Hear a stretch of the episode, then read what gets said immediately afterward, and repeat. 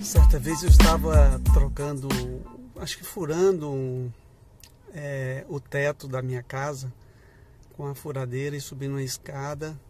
E lá de cima eu tive uma visão assim da minha casa num plano ou num, num ângulo que eu ainda não tinha tido. E aí eu pensei, é, essa visão aqui que eu estou tendo do meu lar, da minha casa, eu nunca tive.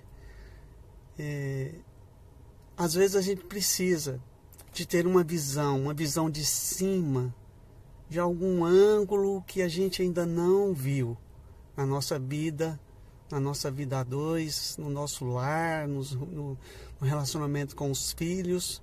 A gente precisa estar atento porque no dia a dia, no corre-corre, a gente não tem essa visão. Você tem uma visão mais micro da situação, dos problemas.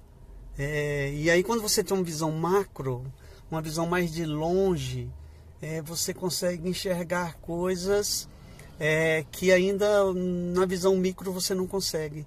Então, eu dou esse conselho: numa, suba numa escada lá no, na sua casa, no, no seu quarto ou na sua sala e olhe lá de cima, assim, para a sua sala e procure memorizar, lembrar de certos comportamentos, dos problemas que você tem tido. E aí você vai ter uma visão de um, de um ângulo diferente.